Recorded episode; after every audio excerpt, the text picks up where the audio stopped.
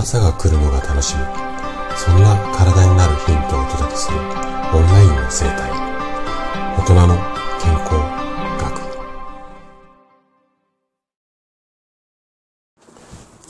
おはようございます。体質改善の専門家高田です。生体院の院長をしたり YouTube で健康情報を届けたり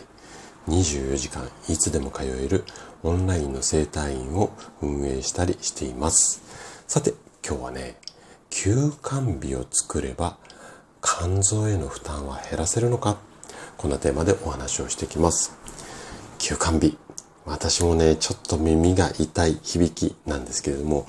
よくねあのお酒好きの方からはこんな質問いただきます。なのでこのあたりをね今日は徹底的に解説をしていきたいなというふうに思います。是非ね最後までお付き合いいただけたら嬉しいです。じゃあね早速ここから本題に入っていきましょう。まずね厚生労働省さんが2023年もう今年ですよね。ここに発表した飲酒のガイドラインっていうまあ提言っていうのかな？そういったものがあるんですけどもこの中ではアルコール摂取の1日の適量これぐらいだったら飲んでもいいですよっていう量は純アルコール換算で約 20g 程度っていうふうに明記されてます。でこの 20g 程度ってどんなぐらいどんな量かっていうと例えばビールならあの缶ビールロング缶の1本。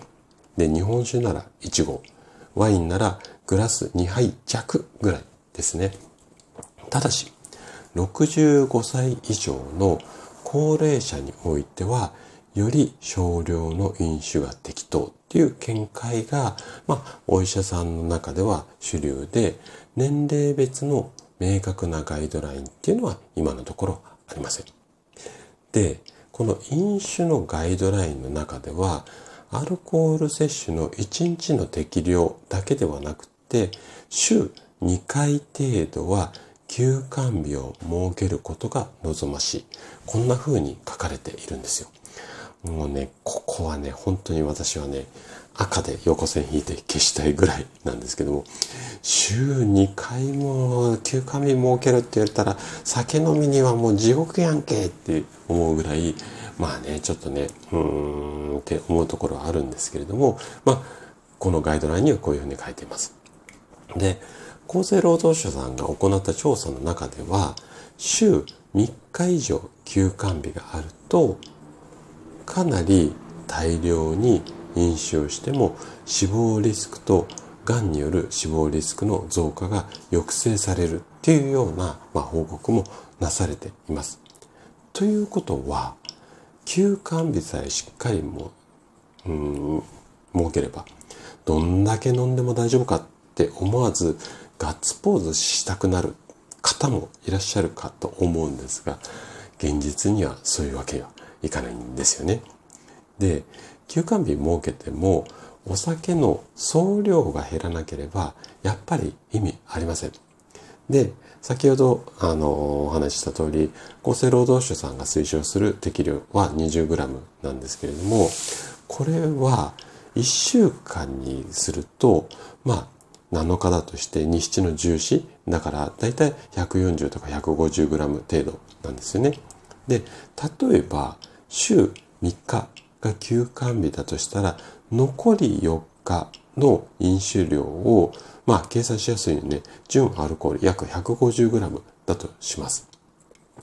でこんな感じで総量1週間トータルの量を少しずつ減らしていくこれがまあ医学的な正解っていうか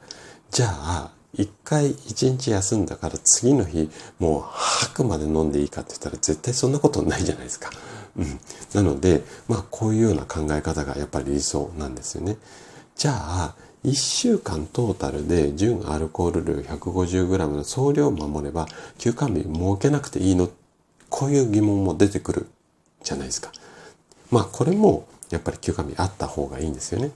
なんでかっていうと、アルコールには発がん性っていうのがあって、アルコールが分解されることによってできるアセトアルデヒド。あの先日、また保存の中でお話ししましたが、このアセトアルデヒドっていうやつも、がんの原因になるんですよ。